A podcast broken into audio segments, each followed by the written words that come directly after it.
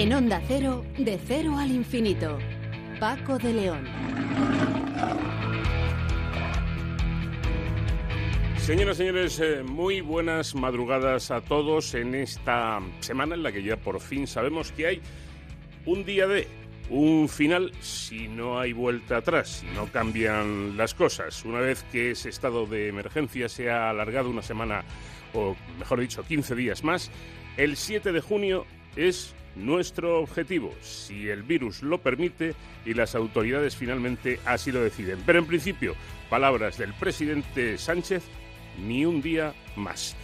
Vamos a tratar hoy de averiguar una serie de, cosas y de despejar algunas dudas que tenemos. Vamos a tener la ocasión de hablar con Margarita del Val, que es investigadora del Centro de Biología Molecular Severo Ochoa y coordinadora de la plataforma Salud Global, puesta en marcha por el CSIC para agrupar nada más y nada menos que a 150 equipos de investigación y tener así una visión del origen, prevención, enfermedad en sí, contenido, tratamiento e impacto de divulgación de la COVID-19. Una plataforma, en definitiva, que pretende aunar todo el conocimiento que se tiene acerca de este virus y coordinar los trabajos que se están llevando a cabo. Con Sonsoles Sánchez Reyes vamos a hablar de un personaje muy peculiar que tiene un museo en Madrid con su nombre que si no lo conocen merece la pena conocerlo.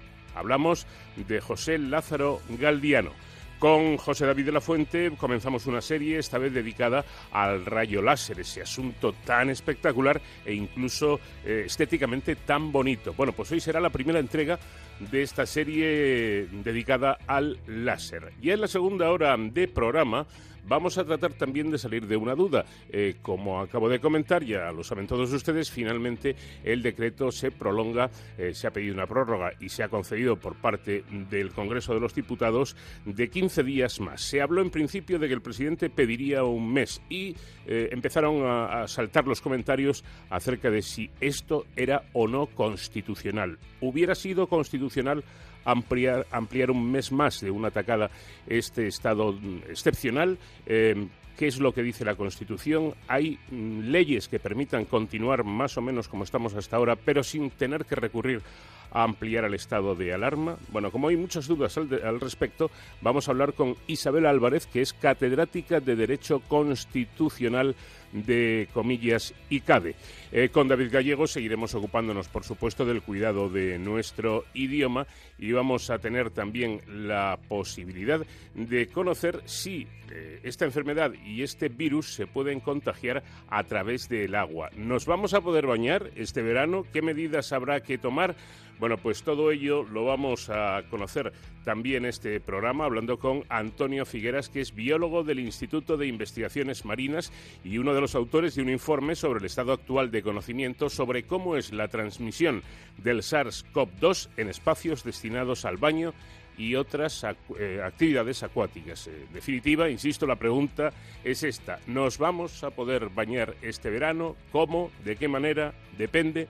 Todo ello además aderezado con nuestros invitados musicales que hoy van a ser los componentes de un grupo pionero en lo que se dio en llamar el rock andaluz.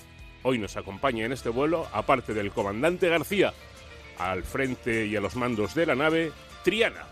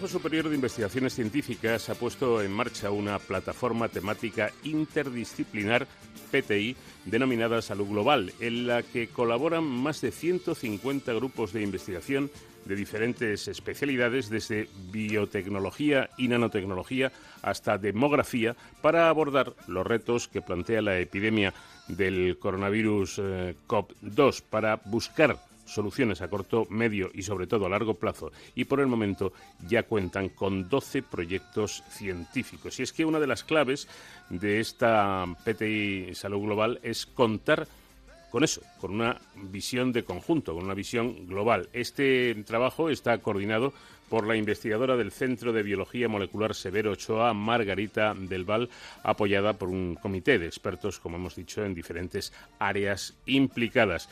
Eh, profesora, ¿qué tal? Muy buenas noches. Hola, buenas noches, ¿qué tal? Eh, parece en principio, mm, bueno, pues mm, muy lógico, ¿no? Y una, y una buena idea el, eh, haber establecido esta plataforma en el que se puedan coordinar distintos proyectos, de momento hasta 12, y en el que puedan eh, participar muchos grupos de investigación, incluso de, de disciplinas diferentes. sí, esto parte de la característica del Consejo Superior de Investigaciones Científicas, que es un organismo multidisciplinar y entonces, en cuanto ha empezado la pandemia, eh, pues grupos de investigación que teníamos una larga trayectoria y bagaje en diversos ámbitos, pues nos hemos reorientado en parte hacia enfrentar la pandemia, hacia estudiar el coronavirus desde todos los ángulos y esa ha sido la ventaja y nos hemos logrado coordinar. Mm. Empezamos con 12 proyectos, efectivamente, pero ahora ya tenemos más. ¿sí? Bueno, pues eso es buena señal porque según eh, he leído se, se trata, o, una, una de las eh, tareas que, persiguen ustedes y que están llevando a cabo es tratar de comprender mejor la transmisión del virus. Si alguien pensará, hombre, estas alturas, ojo, es que en esto de, de, la COVID-19 yo creo que los investigadores han ido afortunadamente bastante deprisa porque también hay tecnologías que lo, que lo permiten, pero esto no es nada fácil, ¿no? Esto, esto requiere mucho tiempo. Pues requiere mucho tiempo, efectivamente. Requiere, requiere además eh, combinar eh, mucho tipo de, experiencia, ¿no? Eh, desde luego, trazar por dónde se contagia y cuánto se contagia es difícil. Ahora, por ejemplo, ya vamos sabiendo que hay una gran diferencia entre cuánto de contagiosa puede ser una persona u otra, que hay muchas diferencias, hay mucha heterogeneidad de unas personas a otras, todavía no sabemos por qué pero sabemos que desde los niños pequeños hasta las personas más mayores, eh, todos podemos transmitir gran cantidad de virus. Entonces, mm. todos podemos ser muy contagiosos, tengamos o no tengamos síntomas, desde días antes de tener los síntomas, y esto es muy importante porque este, esta característica de ser tan silencioso del virus durante bastantes días o en personas durante todo el periodo de infección eh, juega a nuestra contra, claro. Bueno, hay varios puntos que, eh, y corríjame si me equivoco, a mí me parecen de, extraordinario valor y, de extraordinaria importancia. Por ejemplo, eh, poder desarrollar nuevas tecnologías de, diagnóstico, ¿no? Pues sí, porque el diagnóstico eh, requiere una experiencia técnica para llevarlo a cabo que sería deseable que se pudiese simplificar para que se pudiese hacer eh, más cercano al paciente para que se pudiese hacer, pues igual que nos hacemos un test de embarazo, ¿no? Cada uno se lo pudiese hacer. Pero además, no solo la facilidad, sino que sea muy sensible. Porque eh, para diagnosticar cualquier nueva infección hacen falta eh, métodos de diagnóstico muy sensibles. Y siempre ha llevado esto meses, cuando no años. Ahora no tenemos ese tiempo, por lo tanto tenemos lo que tenemos, pero hay que, hay que, hay que mejorarlo y a toda velocidad, porque y precisamente cuando se nos escapan los que tienen pocos síntomas y encima no les hemos podido diagnosticar, eso es una fuente de amplificación de la epidemia tremenda. Bueno, esto eh, permitirá ensayar nuevas combinaciones de, antivirales, como eh, han señalado desde, esta plataforma, para contribuir al desarrollo de, incluso de una nueva vacuna eh, efectiva basada en, antígenos. Profesora, otro, otro, otro de los asuntos importantes es caracterizar o tratar de caracterizar la respuesta inmunológica al virus en la población española, porque esto es clave ante una nueva posible oleada de, la infección, ¿no? Sí, esto es importante. Eh, cada vez vamos sabiendo un poquito más. Es muy importante saber eh, cuántas personas han superado ya la infección, porque el virus deja una huella en todas las personas a las que infecta que es la huella de su respuesta inmunitaria. El sistema inmunitario, en cuanto llega algo extraño para el organismo, responde y hace tanto anticuerpos para eliminar el virus. Eh, que está circulando y que se transmite y que es lo que contagia, como el linfocitos T, que lo que hacen es destruir a las células infectadas, que es la fábrica de virus en nuestro organismo. Las células infectadas no se infectan para matarlas, sino se infectan para que produzcan gran cantidad de virus que se, que se propague. ¿no? Entonces, nuestro sistema inmunitario siempre reacciona. ¿Cuánto reacciona? ¿Cuáles de las dos respuestas son más, más potentes? ¿Cuáles son más importantes? ¿Cuáles son las que llevan a que se controle más la infección o, o su falta que sea más grave? Todo esto es muy importante. Y además saber, como digo, cuántas personas ya han superado la infección y actualmente sabemos que, aunque los test pueden tener algún fallo todavía de sensibilidad, porque estamos los primeros dos, tres meses después de conocer este virus, eh, eh, sí que sabemos que una parte pequeña de la población, después de esta ola tan trágica que hemos tenido de la, de la epidemia, después de esta primera ola, solo una parte pequeña de la población ha resultado infectada eh, después de toda esta mortalidad. Entonces sabemos que una parte importante de la población, muy parecida a la que teníamos al principio, que era el 100%, quizás ahora un 90-95%, los cálculos que se hacen es un 95%, sigue siendo igual de vulnerable a la infección, con lo cual tenemos que seguir teniendo mucho cuidado. Hemos pasado una oleada, pero tenemos que evitar que se produzca una segunda. Por lo tanto, estamos, fíjense, eh, sería eh, solo un 5% prácticamente de, la población. Eh, un índice todavía muy muy pequeño por, por, por eso de la inmunidad de rebaño, creo que se llama, ¿no? Que, Sí, yo la llamo inmunidad colectiva, que parece un poco más, más, más fino. Lo de rebaño. Exacto. Bueno, y... Sí, efectivamente, es muy importante saberlo porque esta inmunidad lo que hace es básicamente ser como, como un escudo. Es decir, mm. Eh, si hay personas, si yo soy vulnerable y hay alguien infectado cerca, si hay personas entre medias en las cuales el virus no se puede multiplicar, nunca saltará hacia mí. Hmm, y ese es el escudo que hacemos los, los que ya están vacunados en otras infecciones o los que están, los que han superado ya la infección, ese es un escudo colectivo que se hace para proteger a los más vulnerables. Por eso es importante aquí estar inmunizados o vacunados en cuanto tengamos una vacuna y por eso con las otras infecciones es tan importante que cada uno se vacune, que cada niño esté vacunado, porque así los pocos eh, personas en la población que son altamente vulnerables están protegidos indirectamente, están protegidos colectivamente. Se está mm. protegido de una manera solidaria. Es muy importante esta inmunidad colectiva.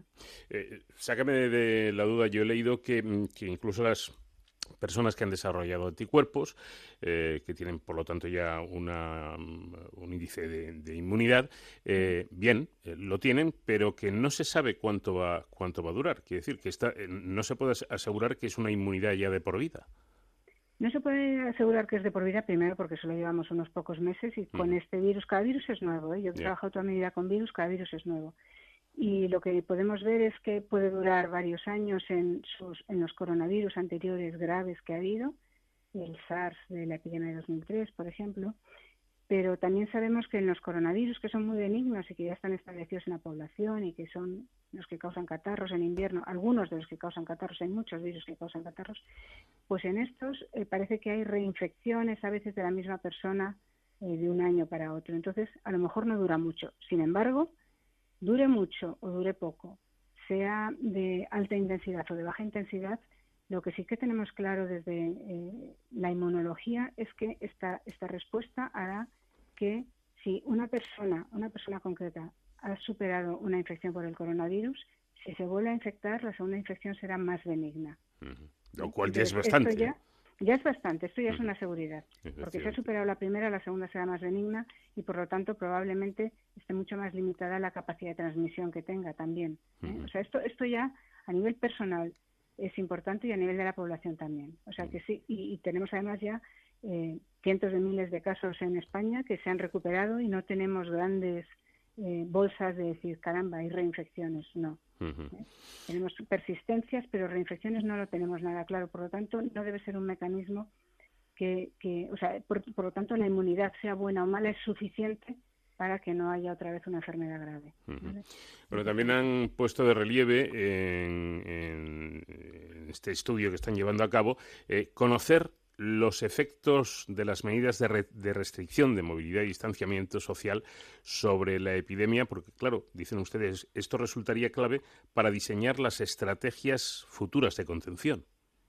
Sí, esto es muy importante. Esto se logra hacer eh, conociendo pues eh, los, que son especialistas en demografía, es decir, en, la distribución de la población y el estudio de la distribución de la población, pues pueden saber dónde hay distintos grupos de población, dónde hay, por ejemplo, más residencias de ancianos, que pueden ser, que son un, nodo tremendo de, tragedia y de contagio, eh, qué movimientos se suelen hacer con más frecuencia. Entonces, por ejemplo, uno de los grupos de investigación sí que ha mostrado que los movimientos, por ejemplo, en, uno de los grandes de los grandes focos de contagio que ha sido España, que ha sido la Comunidad de Madrid, seguida por el segundo gran foco que ha sido la eh, Comunidad de Castilla-La Mancha por habitante, no por número absoluto de muertos, por habitante, pues ha visto que hay mucha mucha relación eh, de movilidad de personas, efectivamente, y que es muy importante, por ejemplo, la gran movilidad que hay durante los fines de semana, que esta es muy importante para la transmisión.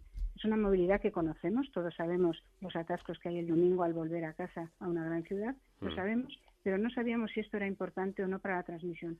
No, pues parece que sí, que este movimiento del virus junto con las personas durante los fines de semana, en, las semanas justo, un par de semanas previo a eh, la declaración del estado de alarma, fue importante en la transmisión esto ya se sabe. Entonces, por ejemplo, este tipo de cosas son importantes porque se puede actuar más selectivamente. Mm. Quizás de ahí viene la restricción de mm, vamos a limitar el acceso a la segunda residencia, por ejemplo, mientras que a lo mejor otras otros movimientos que pueden tener otro interés económico, pues a lo mejor no se tiene que limitar, etcétera. Este análisis es muy importante también. Claro, se trata de ir em, recopilando datos porque, como hemos dicho tantas veces y han dicho eh, todos los investigadores que han pasado por el programa, esto es nuevo, esto no se conocía, no se sabía y hay que ir conociendo más a este, a este virus. Eh, el, otro día también tuve ocasión de leer unas declaraciones suyas, ah, no recuerdo ahora, que me disculpen los compañeros a qué medio fue, pero que ha sido eh, muy comentado por, por colegas suyos en, en, las redes sociales, hablando de ojo, ojo con lo de relajarnos. ¿eh? Que efectivamente los datos van siendo eh, mucho mejores, afortunadamente, y es de suponer que irán mejorando incluso más, pero dice usted que hay muchos casos activos todavía y que hay eh, mucho más eh, que antes de la declaración del estado de alarma, unas 10 o 15 veces más. Es decir, que hay por lo menos el mismo peligro, ¿no? A ver, 10 o 15 veces más era cuando, cuando yo lo dije, que fue hace tiempo. Ahora podemos estar en como 5 veces más porque va bajando el número de casos activos. Sigue siendo Por ejemplo, hace justo dos semanas, mm. eh, que fue cuando se, se, se estudió eh, el porcentaje de personas que ya eran positivas para la infección, ¿vale? Mm. Eh, hace un par de semanas, de todas las personas que se estudiaron por el Instituto de Salud Carlos III, que fueron unas 60.000 personas, sí pues de todas esas personas, la tercera parte, hace dos semanas, eran un caso activo.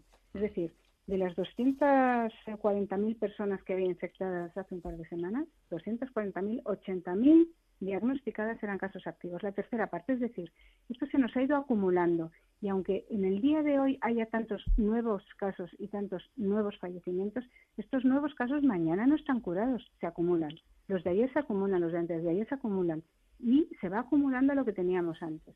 Mm. Entonces, esto quiere decir que tenemos eh, una, estamos, estamos ahora mismo con la cola de todos los que se nos han ido acumulando y desde luego hay muchos. Ahí detectaron efectivamente que por PCR eh, de todos los casos la tercera parte tenían PCR positivo en las últimas dos semanas, ¿eh? en las últimas dos semanas. Eso es lo que estoy definiendo como un caso activo. Y mm. estos son los diagnosticados, porque sabemos que hay mucha gente que no lo tienen grave y que no son diagnosticados porque pasan la enfermedad en su en su casa. Eh, y entonces estos también están y sabemos que esas personas no diagnosticadas son como 10 veces más es lo que nos ha revelado este estudio no que debe haber como dos millones y medio de personas infectadas en España. Pues con esto tenemos que saber que si calculamos que, que hace dos semanas había un tercio a lo mejor ahora pongamos que es la mitad vamos a ponernos optimistas. Sí que ahora hay 40.000 diagnosticadas activas con que darían positivo en la PCR, pues tenemos 400.000 personas dando vueltas. Y esto no lo teníamos al principio eh, cuando se declaró el estado de alarma.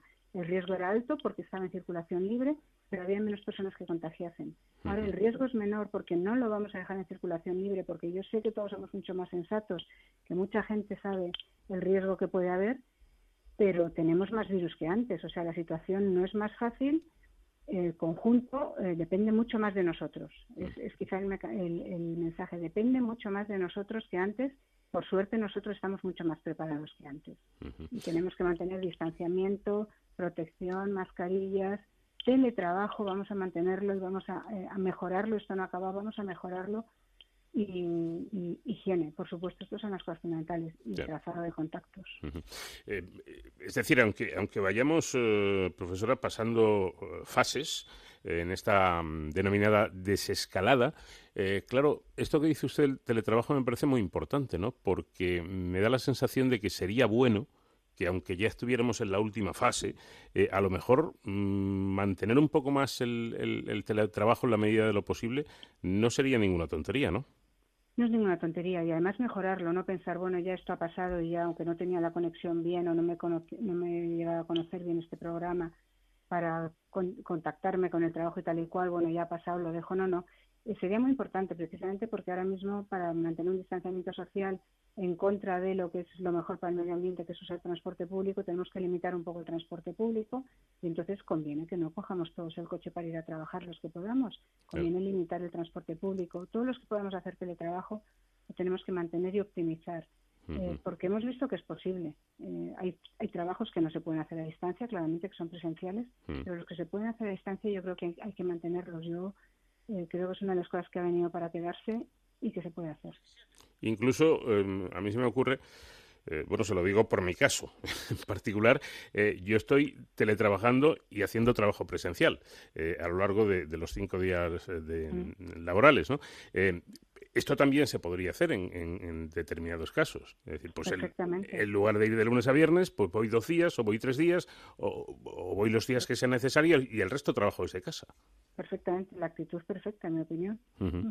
Claro, pues eso que lo tengan presente las empresas y, los propios profesionales y trabajadores, porque efectivamente esto, que además parece que está dando resultado, eh, pues también, como, como decían del virus, pues a lo mejor ha venido para, para quedarse. Una última cuestión, Margarita del Val, eh, se lo pregunto a, todos los investigadores que, que tienen la gentileza de, de atender mi llamada, y es sobre los test masivos, que se sigue diciendo que sí sí, que si no, que si depende, que si a unos sí, a otros no. ¿Cuál es su opinión? A ver, los test masivos de diagnóstico, que son la PCR por ahora, aunque ya estamos desarrollando nuevos, pero por ahora sigue siendo la PCR, eh, lo que te dicen es si en este momento estás infectado. No te dan ninguna garantía de que tres días después vas a seguir sin estar infectado. Mm. Si de verdad quisiéramos saber si una persona se mantiene sin infectarse, lo tendríamos que hacer cada pocos días. Y esto claramente no es viable.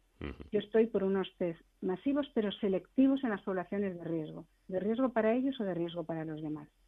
Yo creo que se deben hacer unos test muy exhaustivos de un seguimiento bastante cercano, claramente en las residencias de ancianos, a los residentes y al personal que trabaja allí, porque son zonas en las que hay brotes, son personas que sufren muchísimo con la infección, hay muchos contagios y conocemos muchas residencias de ancianos en los cuales se han sucedido un brote tras otro, tras otro creo que es uno de los grupos más de riesgo. Por supuesto, también un testado exhaustivo en todo el personal sanitario, sobre todo en, los picos de, pandemia, eso es, eso es lo más tremendo, pero en todo momento, personal sanitario, incluyendo a farmacéuticos, a gente que cuida de dependientes, a celadores de los hospitales, todo el mundo, es decir, todo el mundo que está en contacto con posibles casos que pueden ser contagiosos. Y luego, por supuesto, en, los momentos en que hace falta un un apoyo especial por los trabajadores esenciales que se ha llamado, pues también, es decir, los que están todo el día en un supermercado, donde al cabo del tiempo estar en un sitio cerrado se puede acumular el virus que han llevado a lo mejor cinco o seis personas, bueno, pues ellos son los que se lo están respirando, los clientes mucho menos porque vamos un rato a la media hora hemos salido, pero esas personas pues lo necesitan, lo necesitan más. Entonces, dependiendo de cómo sea la carga de virus en el medio ambiente, que como insisto, ahora todavía es muy alta, ¿eh? que no nos despistemos, pues habrá que hacer unos testados selectivos eh, eh, extendidos a más, a más capas de la población a menos, pero selectivos, es decir, con los más de riesgo y con los que más pueden contagiar. Ese es, ese es, mi, ese es mi, mi, enfoque un poco práctico, porque a toda la población no se puede hacer. Por supuesto, a todos los de síntomas, sin ninguna duda, a todos los que tengan síntomas. Ahora que podemos, antes solo eran los de los hospitales por razones logísticas, no se puede ir más allá. Y también muy claramente a todos sus contactos y hay que trazar muy rápidamente los contactos porque en cuestión de un par de días se puede contagiar a, un buen puñado de gente, a alguien que sea muy contagioso. Entonces, trazar los contactos es muy importante. Eh, yo siento que no se, haya desarrollado todavía, pero creo que todavía estamos a tiempo desarrollar una aplicación que llevemos en el móvil que respete nuestra privacidad y que sea mucho más ágil, mucho más rápida en trazar contactos porque es instantáneo de lo que puede ser eh, alguien, una persona que vaya interrogando al contacto y que le pueda que le pueda em, mm, localizar todos sus posibles contactos porque no solo sería más rápido porque es instantáneo sino además más eficaz porque yo mis contactos conocidos puedo lograr acordarme de todos pero jamás lograré identificar si he contagiado a alguien durante mi, viaje al trabajo en el transporte público, por ejemplo, cuando fui a comprar a la farmacia, no recuerdo los clientes que habían allí, no los conozco, jamás les podré localizar. Pues yo creo que sería sería bueno, yo no, es un tema que no quiero dejar porque creo que sería mucho más rápido, sobre todo cuando sabemos que en dos, tres días antes de los síntomas podemos estar repartiendo el virus por todos lados. Entonces, desde el momento en que uno tiene síntomas, sus contactos, que están todavía en los dos, tres días antes, deberían ser diagnosticados inmediatamente, localizados y diagnosticados.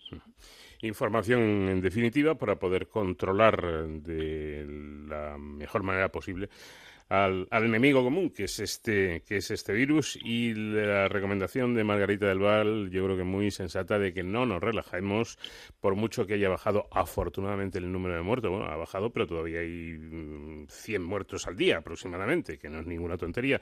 Eh, pero, pero, pero que el peligro eh, persiste y que hay que tomarse muy en serio lo de las medidas de de seguridad, el distanciamiento, la, mascarilla, el frecuente lavado de manos y todas estas cosas.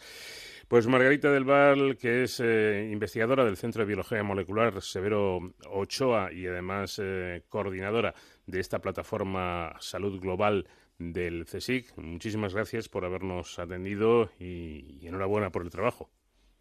muchas gracias a ustedes, muchas gracias por valorar la ciencia y también querría agradecer al final, eh, recordando que parte de, de, los proyectos de investigación que ahora mismo están en marcha, que empezaron siendo 12 y ahora ya son hasta unos 50 o 60, una parte importante de ellos ha sido financiado con gracias a donaciones privadas, de empresas privadas y de eh, personas individuales. Así que muchas gracias a todos ellos también.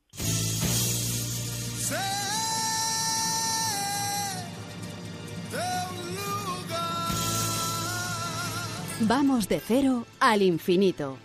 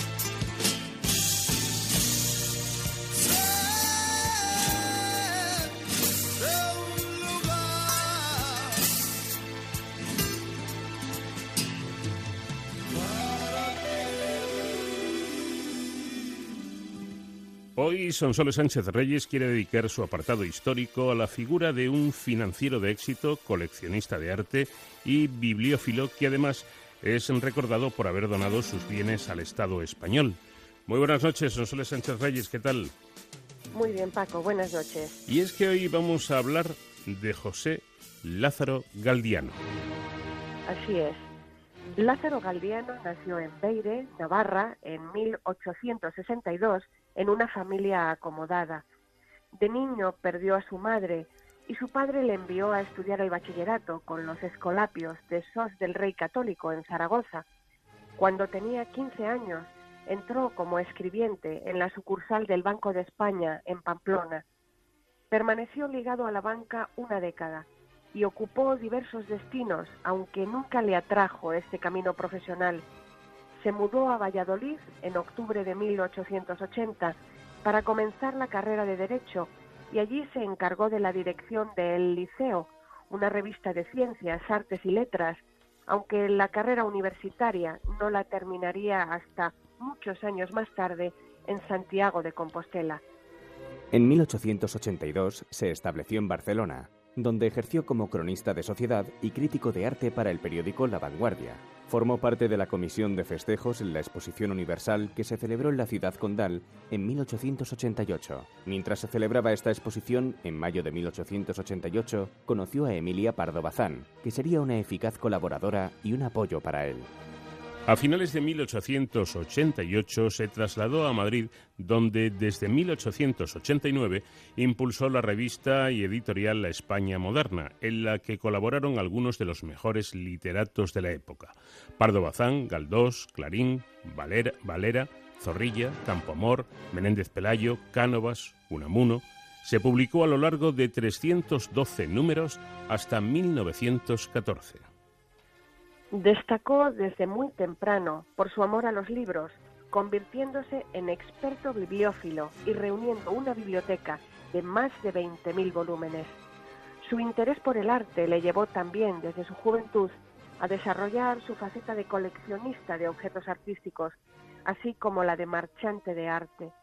Su residencia madrileña en la Cuesta de Santo Domingo número 16, decorada con las piezas artísticas fue descrita por Rubén Darío como la mejor puesta que existía en Madrid. El escritor nicaragüense definió a Lázaro en ese momento como soltero, joven y muy rico. El médico que le atendió en los últimos años de su vida, Carlos Blanco Soler, le recordaría así. No era muy alto, pero de armónica proporción, resuelto de gesto y sabiendo contener su brusquedad navarra bajo educadas formas. La tez blanquísima y sonrosada contrastaba con su rubianca barba cuidada en extremo. Sus cabellos rizados, con cierta gracia, se escapaban perfectamente peinados y brillantes bajo un impecable sombrero de copa. Entre 1896 y 1902, Lázaro Galdiano estuvo vinculado a la Sociedad Española de Excursiones y se ocupó de la organización de itinerarios como el que la sociedad realizó por Valladolid, Fromista, Villalcázar de Sirga, Carrión de los Condes y Palencia en 1898. Pronunció diversas conferencias en el Ateneo de Madrid, donde ocupó la vicepresidencia de la Mesa de la Sección de Ciencias Históricas en el curso 1900-1901. En 1903 contrajo matrimonio en Roma con Paula Florido y Toledo, una rica dama argentina, seis años mayor que él, que era tres veces viuda y tenía un hijo de cada matrimonio, aunque no tendría descendencia de este último enlace. Se instalaron en Madrid, en el número 7 de la calle de Fomento, con los dos hijos menores de la esposa, Manuela, de 18 años, y Rodolfo, de 9 años. El mayor, Juan Francisco, ya estaba casado y vivía fuera de España, habitualmente en Niza.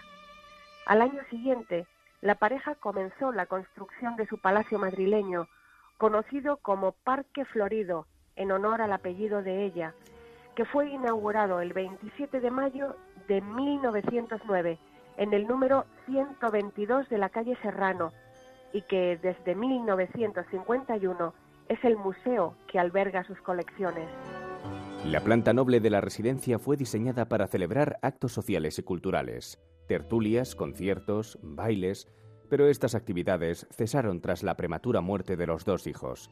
Rodolfo perdió la vida en 1916 y Manolita, que en 1917 se había casado con José Luis Albarrán, murió en 1919 por complicaciones del parto al dar a luz a su primera hija que nació muerta. Lázaro formó parte del patronato del Museo del Prado desde 1912 a 1918. Presidió el Congreso Internacional de Historia del Arte celebrado en la Sorbona de París en 1921 y colaboró con la Sociedad Española de Amigos del Arte prestando sus obras para exposiciones. Desde el principio de su relación, José Lázaro Galdiano regalaba cada año a su esposa al menos dos abanicos, uno el día de su cumpleaños, el 15 de enero, y otro el día de su santo, el 29 de junio, consiguiendo así una colección de 87 piezas, sobre todo de los siglos XVIII y XIX, máximo momento de uso y esplendor de los abanicos. Paula Florido falleció en Madrid en 1932, legando todos sus bienes a su hijo Juan Francisco y a su nieto Néstor, salvo su parte del Palacio de Parque Florido y sus colecciones que dejó a su esposo, para que resida en ella con la dignidad, libertad y comodidad que ha tenido durante su feliz matrimonio, disfrutando de cuantos objetos existen en dicha casa y de la casa misma. Pero Lázaro Galdiano comienza a viajar y finalmente a residir fuera de España, principalmente en París, donde pasó los años de la Guerra Civil Española alternando con largas estancias en Roma, y Nueva York, donde vivió los años de la Segunda Guerra Mundial desde finales de 1939 hasta 1944, lugares en los que formó dos nuevas colecciones posteriormente incorporadas a las que había dejado en Madrid, que en total se componen de más de 12.600 piezas de gran valor, pinturas o dibujos de Goya, Murillo, Velázquez, Sánchez Coello, Mengs, Zurbarán, Madrazo, El Greco, Sofonisba, Anguisola, Antonio Moro o El Bosco. Esculturas, joyas, textiles, platería, arqueología, mobiliario, numismática, marfiles, 4.820 de las cuales pueden verse en las cuatro plantas de su palacio desde la inauguración del museo el 27 de enero de 1951. El edificio conserva uno de los primeros ascensores que se instalaron en Madrid de 1905, que aún sigue en funcionamiento. Como diría Unamuno, Lázaro supo rodearse de preciosidades artísticas seleccionadas con la más exquisita inteligencia en aquella casa radiante de reflejos de pasadas grandezas. Lázaro Galviano murió a los 85 años de edad en su residencia de Parque Florido en 1947. Había otorgado testamento dos días antes dejando como heredero de sus bienes al Estado español. Aunque en alguna ocasión dijo que su colección no se había formado para la contemplación y el elogio públicos, sino para su íntimo deleite, en 1948 se creó la Fundación Lázaro Galdiano, entidad que hasta el día de hoy gestiona el museo, la biblioteca, el archivo y edita la prestigiosa revista de arte titulada Goya. Pues es el perfil de un personaje muy interesante de Lázaro Galdiano, que como comentaba son soles, entre otras muchas cosas. Por ejemplo, aquí en Madrid ha dejado un museo que si no lo han visto y tienen ocasión se lo recomiendo porque merece la pena. Seguiremos atentos a estos pasajes históricos que cada semana les comentamos aquí en De Cero al Infinito. Gracias, Sonsoles. Buena semana. Gracias a vosotros. Un abrazo y buena semana. De cero al infinito.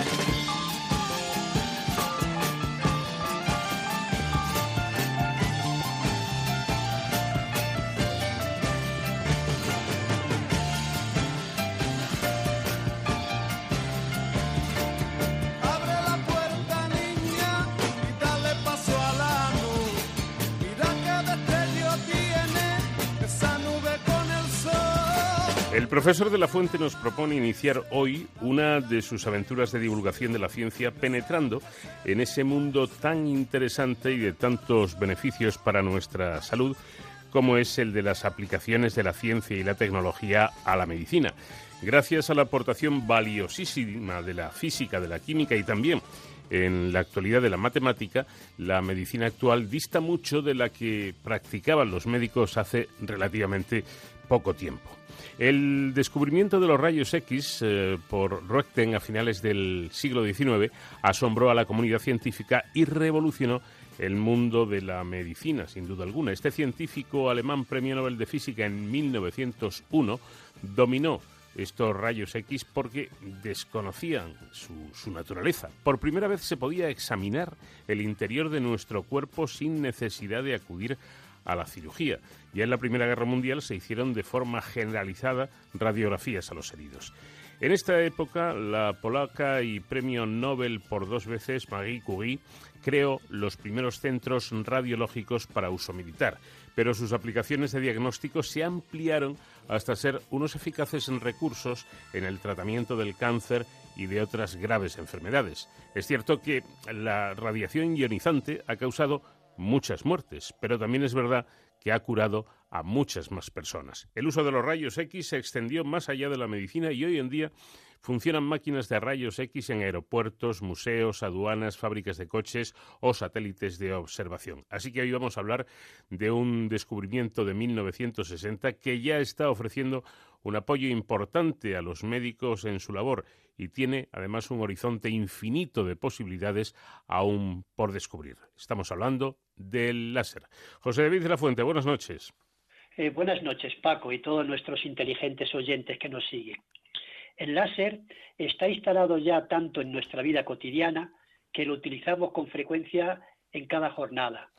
Cuando sacamos dinero de un cajero automático, cuando el empleado o empleada de un supermercado marca un producto que hemos comprado y detecta su código de barras, o cuando introducimos después nuestra tarjeta de crédito para pagar, o cuando al llegar a casa imprimimos un documento o encendemos la televisión con un mando a distancia, o cuando un conferenciante utiliza un puntero para señalar un detalle de su proyección.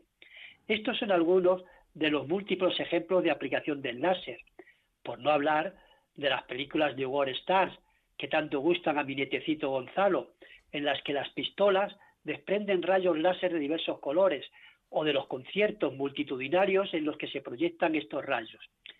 Profundizaremos en sus aplicaciones a la medicina, como bisturís que cortan con mucha más precisión que los tradicionales, en las operaciones oculares o en la eliminación de cálculos en los riñones o de tumores malignos. Bueno, antes de, hablar de esas aplicaciones, que son muchas a nuestros oyentes, seguro que les interesa saber el, significado de ese acrónimo láser y su fundamento que yo me aprendí en clase. Láser se traduce al español, Paco, como luz amplificada por emisión estimulada de radiación. Que nadie se asuste ante esta frase. Es una idea muy simple, que voy a destripar expresando el significado de las palabras que componen esta frase. No hace falta que me extienda mucho en lo que es la luz. Como ya hemos hablado en otras ocasiones, se trata de un conjunto de partículas denominadas fotones que mediante ondas transportan energía. Así, la luz que recibimos del Sol es un conjunto de fotones cargados de muy diferentes cantidades de energía. Los más energéticos son los de color azul y violeta, mientras los amarillos y rojos llevan menos energía. Para entender lo que es la radiación, parto de que nuestros oyentes conocen lo que es un átomo, un núcleo rodeado de electrones. Pues bien, estos electrones están situados en distintas plantas de un edificio, según su energía. Cuanto mayor sea esta, se encuentran en pisos más altos. Por esquematizar, diremos que los residentes más gordos viven en los pisos superiores. ¿Qué ocurre si el átomo, es decir, si este edificio recibe gran cantidad de energía? Pues que los residentes en los pisos bajos se hacen más gordos y suben otros más altos. Y en esta situación decimos que el edificio, es decir, el átomo, está excitado. ¿Puedo seguir, Paco? Claro, yo creo que está, que está claro. Al recibir energía, los electrones más cercanos al núcleo ascienden a niveles más altos. Correcto. Pero en esta situación de excitación, el átomo no está a gusto. Los electrones que han subido a pisos superiores quieren bajar a su vivienda habitual y lo hacen de forma espontánea, sin recibir ningún impulso.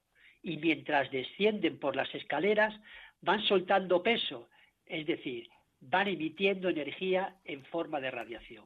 Bueno, ya sabemos lo, lo, que es la luz, lo que significa radiación, pero en la palabra láser has hablado de amplificar la luz estimulando esta radiación.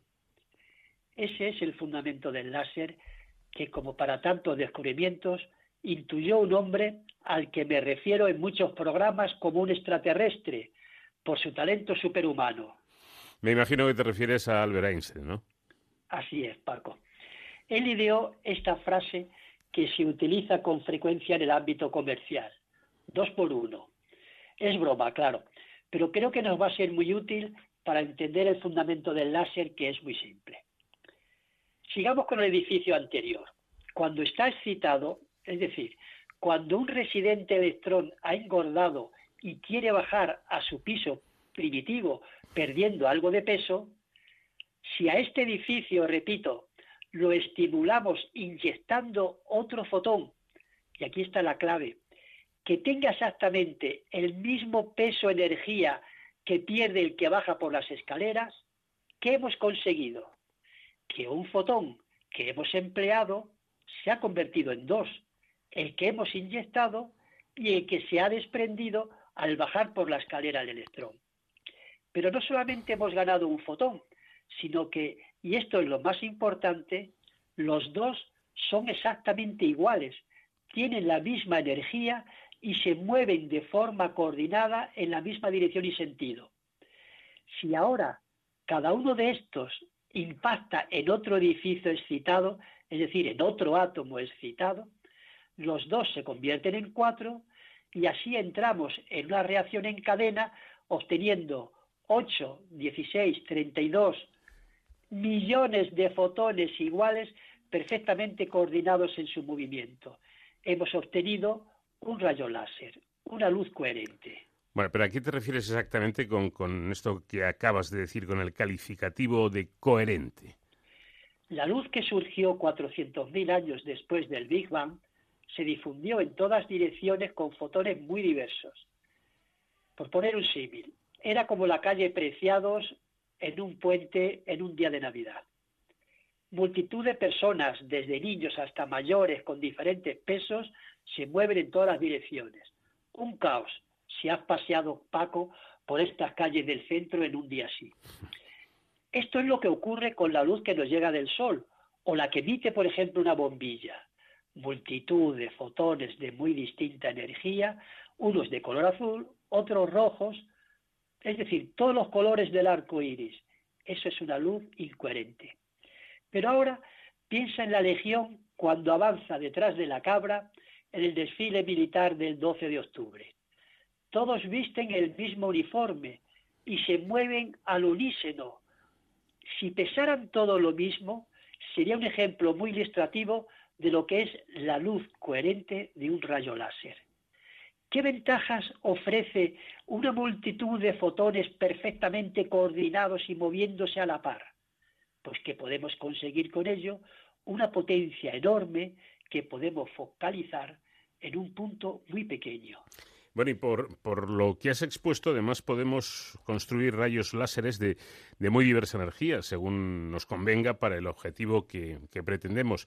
Por eso el, rayo que detecta un producto de, de, un mercado será mucho menos energético que el que se utiliza como bisturí en una intervención quirúrgica ocular, por ejemplo. Así es, así es, Paco. La gran ventaja del bisturí láser es que permite hacer incisiones muy, muy precisas y en el lugar exacto, sin dañar los tejidos próximos. Fíjate en la importancia de estas cualidades en operaciones cutáneas, como quitar manchas de piel, o en las del ojo, o en las de eliminación de tumores, o sus múltiples aplicaciones en la industria, perforando resistentes materiales con una gran precisión.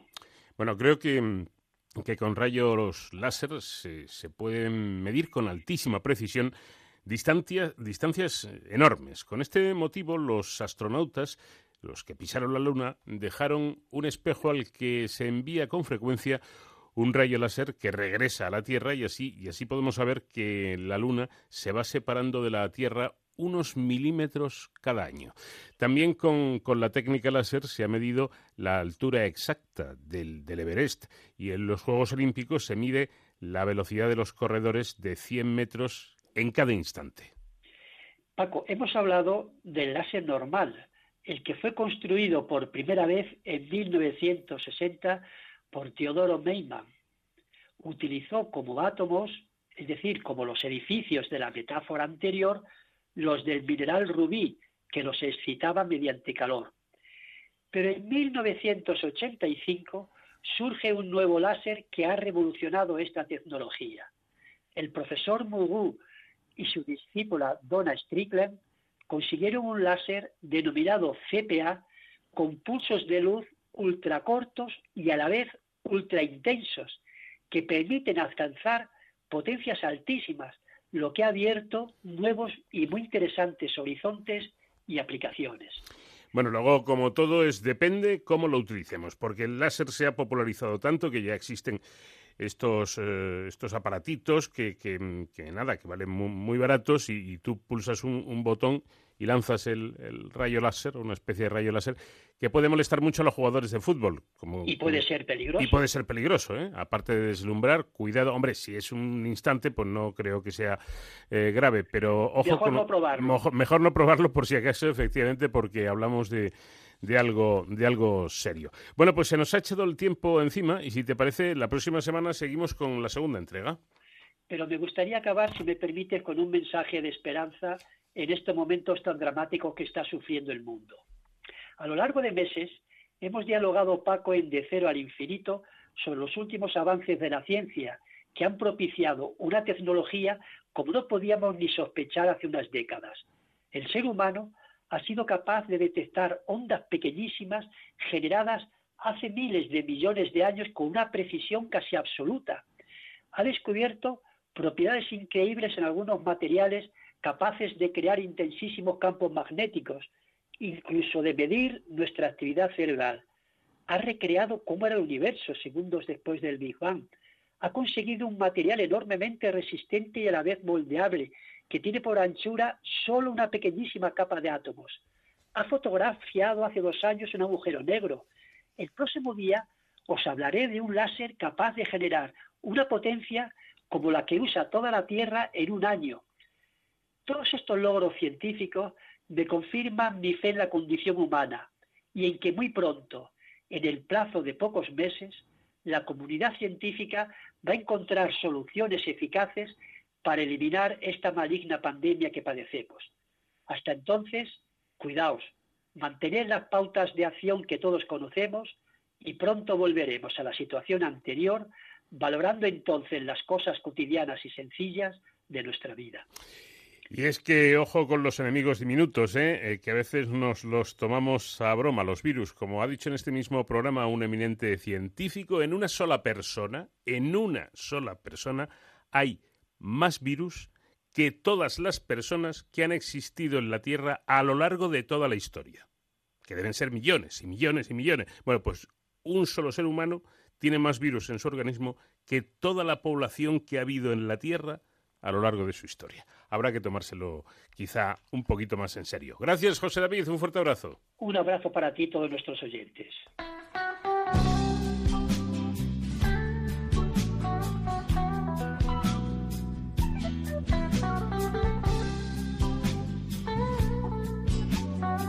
De cero al infinito. Onda cero. Niña, tienes algo que me puedes dar. Brillan tus encantos en mi caminar. Tuvimos una noche llena de color. Dorado, tus ojos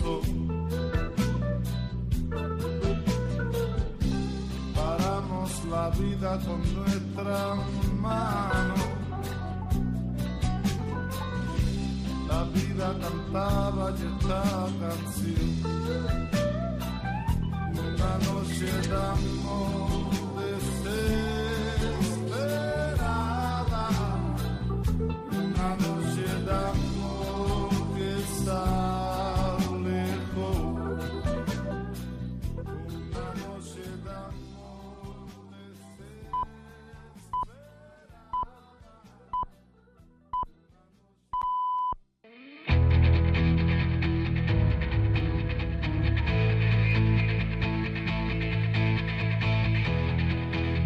En Onda Cero, de cero al infinito. Paco de León.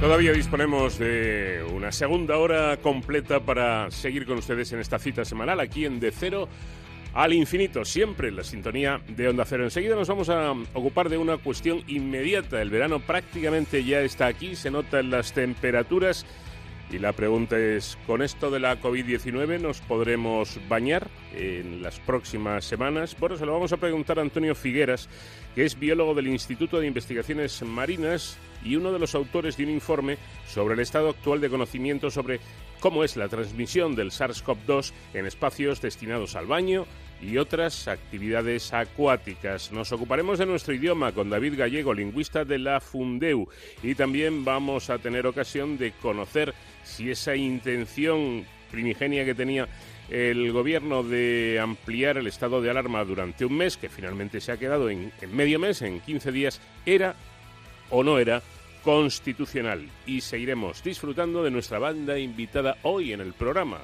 de Triana.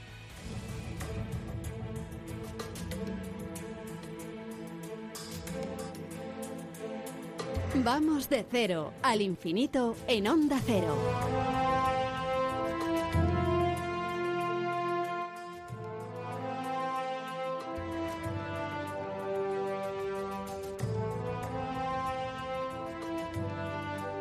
Seguramente habrá muchas personas aficionadas al, agua, como es mi caso, que se estarán o nos estaremos preguntando, bueno, este verano, ya cuando llegue el, calor, eh, ¿será posible que nos podamos dar un baño, que nademos un poquito? No sé, desde piscinas eh, municipales, piscinas comunitarias, el que, la tenga, eh, en los ríos o, incluso en, el mar. Bueno, pues un grupo de investigadores, el Consejo Superior de Investigaciones Científicas ha redactado un informe que recopila el estado actual de conocimientos sobre cómo es la transmisión del virus SARS-CoV-2 causante, ya saben, de la COVID-19, en, espacios eh, destinados al baño y a otras actividades acuáticas.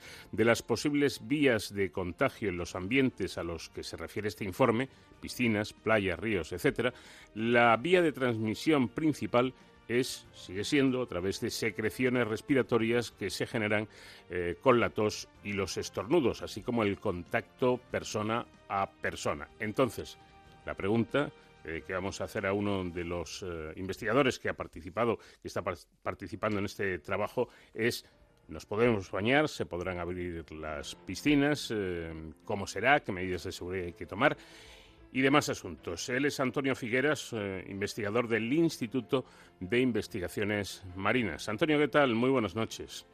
buenas noches, ¿qué tal? ¿Cómo estás? Yo sé, yo sé que tú también eres muy, muy de agua, muy aficionado, entonces estarás quizá con la inquietud que, tenemos muchos, ¿no? Eh, por supuesto, debe primar la seguridad y hacer caso de lo que nos digáis vosotros, los, los investigadores. Así, para empezar, sin anestesia, ¿podremos bañarnos este verano? Sí, yo creo que nos podemos bañar y probablemente ya nos podemos bañar. Por ejemplo, bueno, a ver, hay diferencia entre bañarse y nadar. Y ahí está la, creo que esta parte de la clave con respecto a lo que es una piscina o una poza eh, o incluso un río, ¿no? En el mar mm, ya la distancia puede ser mayor. Eh, nadar significa que uno va a practicar un deporte, más o menos, ¿no? a desplazarse una distancia y chapuzarse es que va a jugar, va a pasárselo bien y ahí es donde está el riesgo porque realmente eh, estamos muy cerca. ¿no? Entonces, el mayor problema es esa distancia que tenemos que mantener entre nosotros, distancia física, eh, dos metros. Lógicamente, entre la misma unidad eh, familiar inmunológica, por así decirlo, pues eh, no hay que mantener esa distancia porque estamos todos sometidos a la misma cantidad de virus y tenemos, tendremos todos prácticamente la misma inmunidad si es que la tenemos. Pero lo que queremos decir es que eh, tenemos que tener especial cuidado este verano, uno, con evitar la, masificación y dos, con, con lo que es el contacto con otras personas que no conocemos y que no sabemos cómo están eh, con respecto a su estado de salud. Entonces, eh, quiero con esto que la gente esté alarmada, no, lo único que creo es que debemos ser precavidos, que tenemos que ser cautos, estamos en un momento en que todo el mundo está eufórico porque parece que esto ya se terminó pero eh, siguen muriéndose eh, en torno a 100 personas cada día, siguen falleciendo por esta enfermedad en torno a 100 personas y las posibilidades de que vuelva a aparecer la, enfermedad son muy, muy, muy elevadas. Están apareciendo brotes en todo el mundo, en distintos sitios. En España, pues hace nada en Murcia, cuatro personas de, una misma familia, curiosamente, que iban en el mismo medio de transporte a, esto, a trabajar. En Corea pues una persona que fue de fiesta y, tuvieron que identificar identificaron de hecho a las 3.000 personas con las que había estado en contacto y detectaron casi a 70 personas que estaban infectadas Es decir, eh, Wuhan ha decidido hacer el test de la PCR a 11 millones de habitantes. Entonces, esto es algo que con, con lo que tenemos que vivir. Entonces, las personas que piensen esto es lo mismo que el año pasado, pues hay que recordarles que no, esto no es lo mismo que el año pasado, no podemos ir en manada a, a, las, a, a ninguna de estas cuestiones y el, o lo que es piscina, mar, poza y río.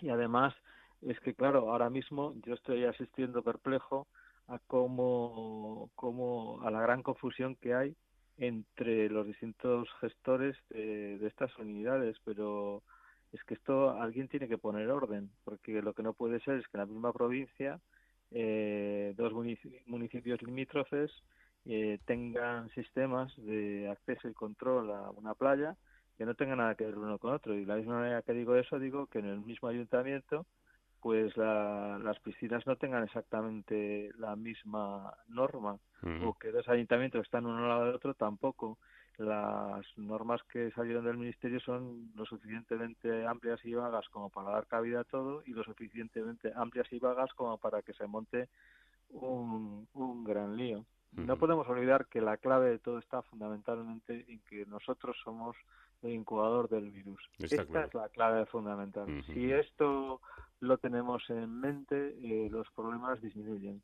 Lo que pasa es que no lo tenemos en mente, porque yo estoy viendo, yo estoy en la zona fase 1, estoy viendo cómo se comporta la gente en las terrazas y demás, y bueno, cualquier persona que vea cualquier eh, programa de noticias, pues eh, inmediatamente se da cuenta de que, de que para la gente en general el problema pasó. Y no, estamos todavía en lo alto de la montaña, estamos empezando a bajar de la montaña y el traspiés es lo peor que puede suceder Cualquier persona que ha subido una montaña medianamente alta sabe que subir es muy fácil, entre comillas, pero que bajar es extremadamente complicado. Entonces, cada uno debe de ser responsable. Tampoco podemos esperar a que nos den la orden de ponte la mascarilla, eh, mantén la distancia. Yo creo que, que, que aquí esto es un tema solidario en el que nosotros estamos actuando de barrera frente a la infección eh, con respecto a los demás. Y la manera de barrera no es ponerse en medio como si fueras a una bomba, sino que es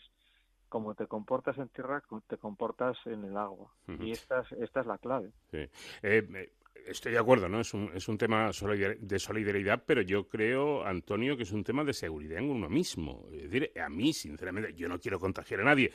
Eh, parece que yo no, no, tengo el virus, no lo sé, porque no me han hecho ninguna prueba y a lo mejor mm, lo he pasado así, de manera sintomática y, puedo infectar a la gente. Entonces, por supuesto que no quiero, eh, no quisiera contagiar a nadie, pero es que no quiero que me contagien a mí tampoco. Claro, efectivamente, porque además tú, pues a lo mejor tienes eh, familiares o amigos que por lo que sea son más sensibles, pues por la edad, por condiciones que tienen ellos o, o bueno, porque es que realmente ahora mismo sabemos muy poco de este virus. Es un virus con el que hace tres meses no convivíamos y de repente pues nuestro sistema inmune tanto individual, individual como colectivo se ha visto expuesto a él y hemos fracasado como especie. Estamos intentando con toda nuestra inteligencia, y yo siempre digo que somos los, la especie más tonta del universo, pero bueno, Claro, es que podemos hablar del virus, pero podemos hablar de todo lo que hemos hecho durante todos estos años, eh, contaminación y que seguimos haciendo. O sea, a día de hoy nadie se preocupa. Eh, o sea, estamos preocupándonos del tema del virus en la playa, pero no nos preocupamos de la cantidad de plásticos, microplásticos y nanoplásticos que todo el día, todo el día estamos tirando al ecosistema y más en estos días de las mascarillas, de, de, los, eh, de las miles de historias que nos estamos montando. Ahora quieren eh, perdona que me vaya por las ramas, pero quieren montar esto, pues esta especie de pantallas de metacrilato que no sabemos que acaban degradándose, que no sabemos dónde van a acabar y bueno, yo todos sabemos dónde van a acabar. Van a acabar en el agua y finalmente ¿sabes dónde acaban? En nuestro cuerpo. ¿Y, y, por qué? Porque se han hecho estudios y se ha visto que las heces de no sé cuántos países, de no sé cuántos países, tenían todo tipo de plásticos, o sea, los hemos ingerido, los hemos bebido, los hemos de todo, y, de, dónde venían? Es como el virus, ¿venían del agua? No, no, no, en el agua lo puso alguien. ¿Quién lo puso en el agua? Lo pusiste tú, lo puse yo, ¿por qué? Porque cuando lavamos cualquier ropa que tiene eh, eh, fibras de plástico y tal, se van por ahí y llegan al mar, y después se lo come cualquier... Eh, eh, especie del zooplancton acaba y así llega para arriba. Y esto está pasando exactamente lo mismo con este tema del coronavirus. Eh, el problema no lo tiene ni el agua de mar, ni la arena de la playa, ni el río, ni la poza, ni la piscina, lo tenemos nosotros. ¿Cómo podemos disminuir eso?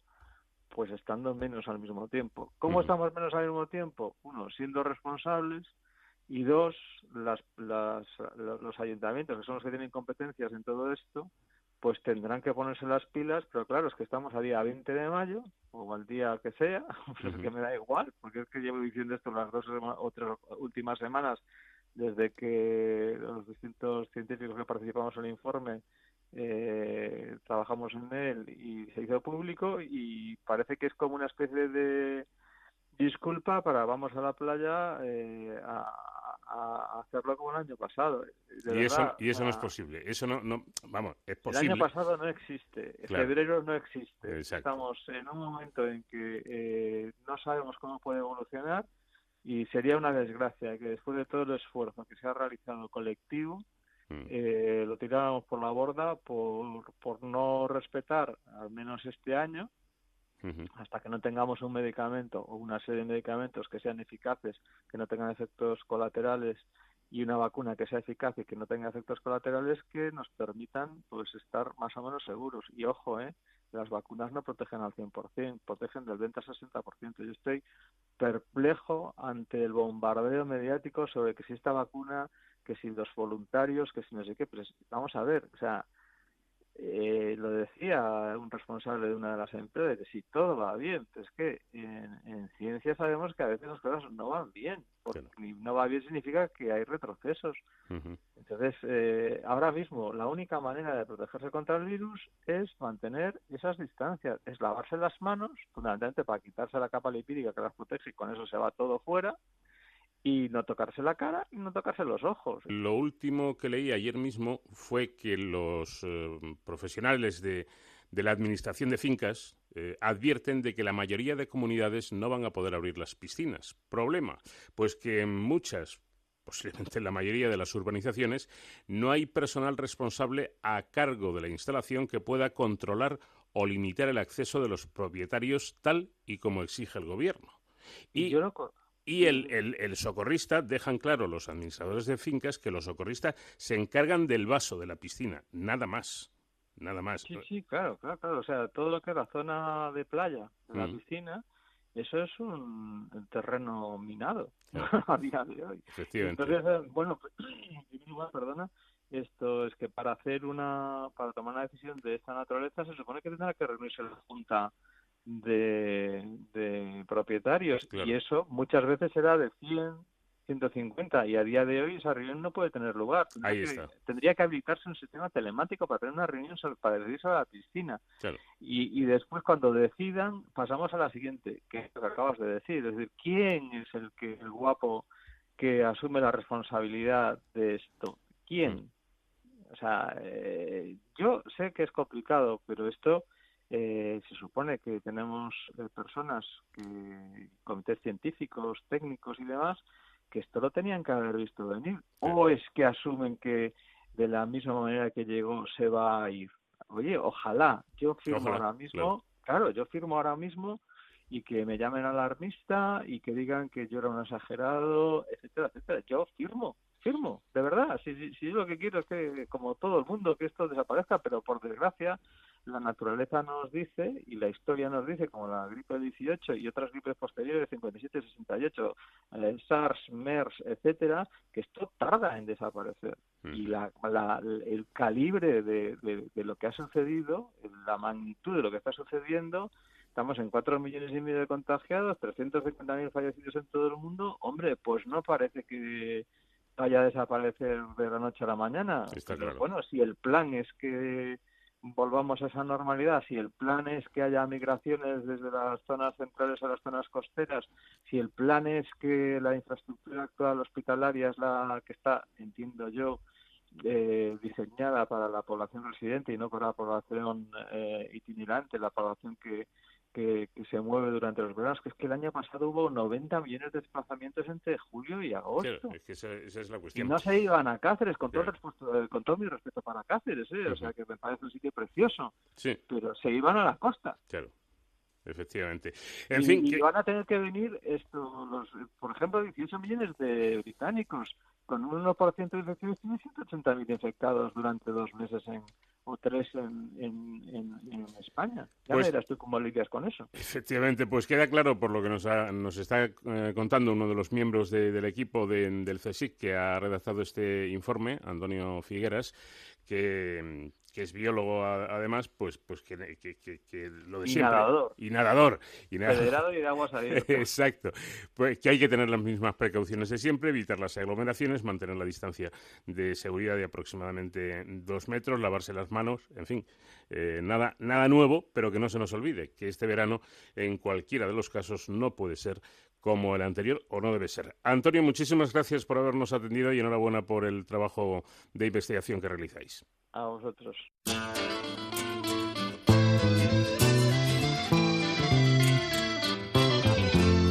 De cero al infinito.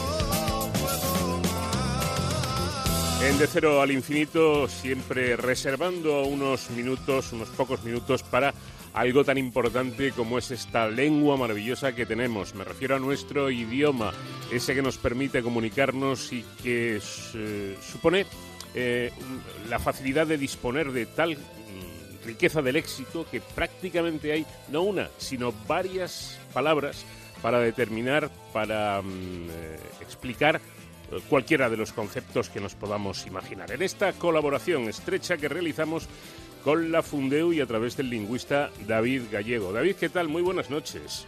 Hola, muy buenas noches. Pues vamos a seguir eh, con cuestiones eh, muy, muy de actualidad ahora con, todo esto de las medidas de seguridad que hay que tomar una vez que eh, se ha iniciado ya la fase de, desescalada y pretendemos llegar a esa nueva normalidad, que es como se refieren ahora a, volver a hacer una vida normal. estaría bien la frase ¿Se tiene previsto la instalación de separadores de metacrilato en las bibliotecas?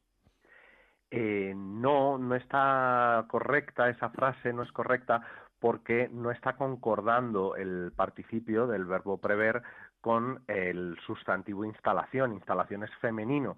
Entonces ahí lo adecuado es, en vez de eh, se tiene previsto la instalación, se tiene prevista la instalación hay que asegurarse de que con tener previsto o estar previsto eh, se respete la concordancia en género y en número. También sería no tenemos previstos los gastos de fin de año, por ejemplo. Y hablando del verbo prever, eh, hay que recordar que es tal cual lo he dicho, prever, es decir, con una E, no prever efectivamente es prever con una E, eh, igual que ver, no se, se pronuncia eh, y se conjuga como ver, no como leer. Por lo tanto, es prever, previó y previendo, y no prever, preveyó ni preveyendo. y por cierto, el, eh, cuando decimos se prevén, ese, ese prevén es con tilde. ¿Se prevé o se prevén?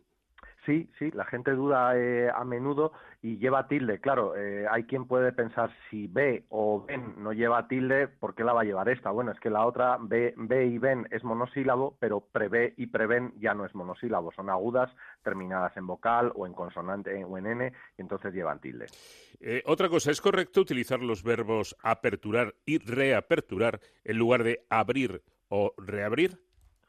Pues no, no se considera que sea algo justificado. Es algo que se está empleando especialmente en el lenguaje bancario, eh, pues, de aperturar una cuenta, eh, por ejemplo, pero incluso en la actualidad se está hablando de reaperturar los comercios. dice, al reaperturar los comercios se tiene el riesgo de un repunte de casos positivos. No, es al reabrir los comercios. ¿De acuerdo? Queda claro y no hace falta añadir Nada más. Por cierto, ¿qué es lo adecuado? ¿Hace un mes? ¿Un mes atrás? ¿O hace un mes atrás? Las dos primeras. Las dos primeras son las adecuadas. Eh, uno para expresar algo que ha sucedido eh, tiempo atrás puede optar por hace un mes o un mes atrás. en hace un mes atrás estamos mezclando ambas estructuras y eso no es adecuado. ¿Y se puede ¿Se puede traducir a nuestro idioma y utilizar una palabra eh, nuestra eh, eh, en lugar de, un extranjerismo, el anglicismo webinar? Claro, bueno, en estos tiempos cada vez más, ¿no? de igual que tenemos videoconferencias, pues hay seminarios que se producen en línea, que tienen lugar en línea. bueno, pues tenemos la opción de webinario, que es una adaptación eh, fea, pero que ahí está y se usa mucho, ¿de acuerdo? Entonces, eh, adelante. Eh, y luego siempre podemos decir seminario web, ciberseminario o seminario en línea. todas esas son opciones preferibles a webinar en cualquier caso. Son términos además bastante feos, con, con el bello lenguaje ¿no? y el bello idioma que, que tenemos nosotros y que en la medida de lo posible pues hay que tratar de, evitar. Eh, ¿Está bien empleado el adjetivo social en la siguiente frase? Será obligatorio el distanciamiento físico de dos metros, así como que todas las personas que accedan a las instalaciones lleven mascarilla. Eh, ahí el distanciamiento es físico, no es social, eh, efectivamente. El distanciamiento es físico, no es social se están intercambiando muchas veces y, a ver, son términos que están íntimamente relacionados. Pero yo creo que en estos ejemplos en los que, los que se está hablando de eh, distancias, claramente instan a respetar el distanciamiento físico en las paradas del autobús. Ahí es físico, no es social. Social puede ser si eh, la consecuencia de este distanciamiento hace que uno acabe aislado o acabe marginado. Imaginemos el, distanciamiento físico impuesto nos impide visitar a nuestros padres o abuelos en las residencias. Pues esas personas pueden puede haber puede hablarse en ese sentido de un distanciamiento social, pero cuando estás hablando de la cola en los supermercados es físico meramente. Bueno, pues que quede bien claro, porque se está oyendo mucho esto del distanciamiento social y lo correcto es decir distanciamiento físico, sobre todo como acaba de aclarar eh, David, cuando hablamos de una distancia en concreto, o sea, los, famosos dos metros. En una cola o en el trabajo o donde sea, hay que mantener esa distancia de dos metros, que no es social, sino física. Eso es, eso es. En ese, en ese contexto es más preciso físico, efectivamente. Bueno, y se, se, escribe mm, otro de los elementos ahora mismo mm, fundamentales y que, y que ya son es, de uso obligatorio. Las mascarillas hay varios tipos y están las que dicen que son las, más recomendables si todo el mundo lleváramos. ¿eh? Ojo, porque estas mascarillas, aprovecho, hablo de las quirúrgicas, para decirlo, no, nos, mm, no evitan que el virus nos entre a nosotros, pero evita que nosotros podamos emitir un, o, soltar un virus. ¿no? Entonces, si todos vamos con mascarilla quirúrgica, fenomenal, perfecto, no hace falta más. Pero ese quirúrgica se escribe con G o con J. Con G, con G. Eh, aquí la verdad que no hay una regla en concreto, pero quizás sirva de recordatorio que tiene la misma familia, es de la misma familia léxica que cirugía y ambas se escriben con G, tanto cirugía como quirúrgica es con G. Eh, siempre ya sabemos que la G y la J nos dan problemas. Eh, la semana pasada o hablábamos de imagen, bueno, pues todas las palabras terminadas en gen eh, se escriben con G, imagen, origen, margen. También hablábamos, creo recordar, de coger o escoger todas las palabras terminadas en ger se escriben con G, escoger, recoger o, proteger, por ejemplo, ¿no? Y en el caso de quirúrgica y cirugía, pues hay que aprendérselo, ¿vale? Es con G. Bueno, pues lo vamos a dejar aquí, que hoy vamos un poquito con el tiempo bastante justo, pero por supuesto la próxima semana seguiremos muy atentos a todas estas cuestiones con la Fundeu y con el lingüista David Gallego. Gracias como siempre, David, y buena semana. Muy buena semana.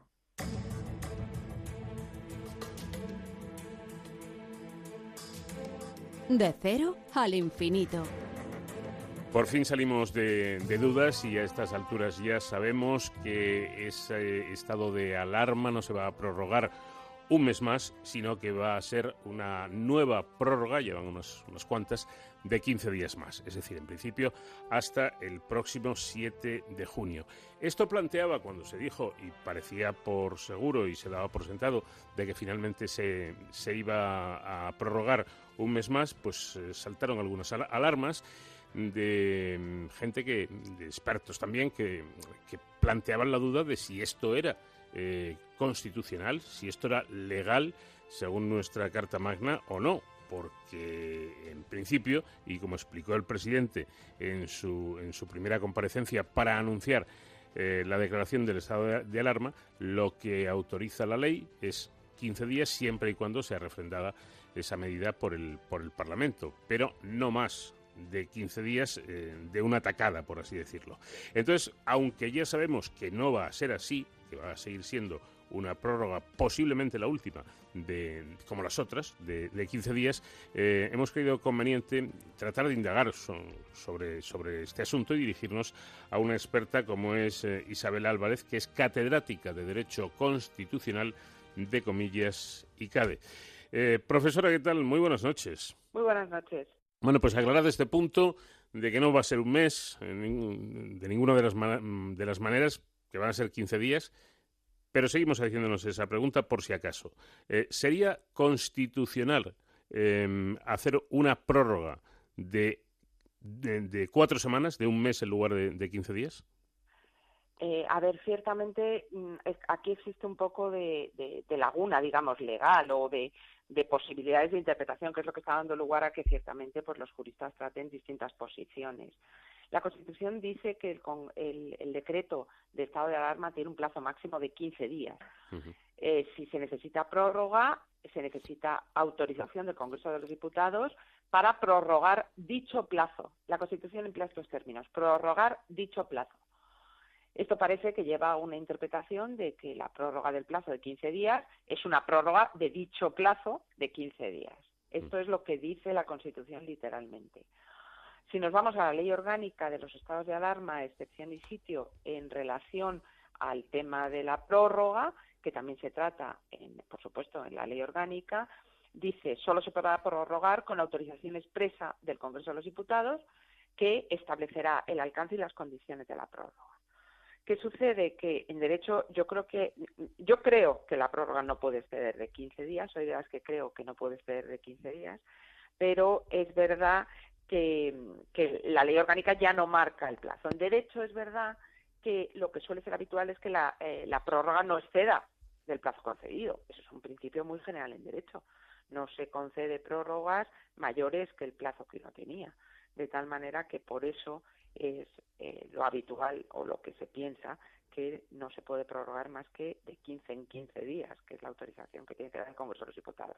Como está el precedente del año 2010, pues ya surgió la duda eh, si se podía hacer o no se podía hacer y bueno, el debate está servido porque hay claro, opiniones para todos los tipos. Es cierto que hemos tenido eh, prórrogas que han excedido del mes, mm. pero bueno, ha existido un control concreto de esa prórroga por el Congreso.